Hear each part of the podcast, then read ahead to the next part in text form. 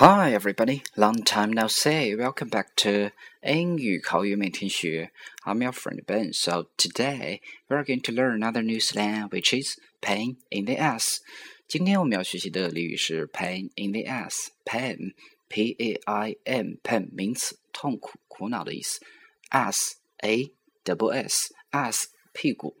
In English, it means someone or something that bothers you very much, but it's hard or inappropriate to put them on the table to talk about because of the bother maker's identity.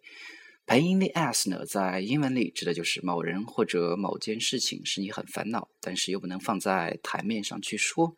You know, when your ass pains, it's difficult for you to sit and sleep. 试想一下，当一个人的屁股很疼的时候，那就不能去坐下来或者入睡。 it will always bother you when the pain disappears. 直到痛苦消失之后，就不会再有烦恼。Sometimes you can say pain in the butt instead of pain in the ass。有的时候呢，我们就会用 pain in the butt 去替代 pain in the ass。OK，说到这儿，我们来看两个例子。First one，比如说对一个小个子人来讲，去和比自己长得高的人去打架，并 是一件很难的事情。那么这个时候我们就可以讲，For a short guy, sparring or fighting against someone with a height and reaching advantage can be a real pain in the ass. For a short guy, sparring or fighting against someone with a height and reaching advantage can be a real pain in the ass.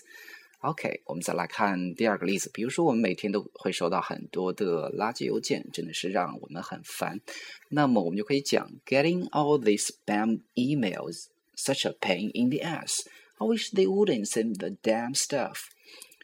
Getting all this spam email is such a pain in the ass. 来处理这些垃圾邮件呢，真的让人很烦。I wish they wouldn't send the damn stuff. 我希望他们不要再给我发这些烂东西了。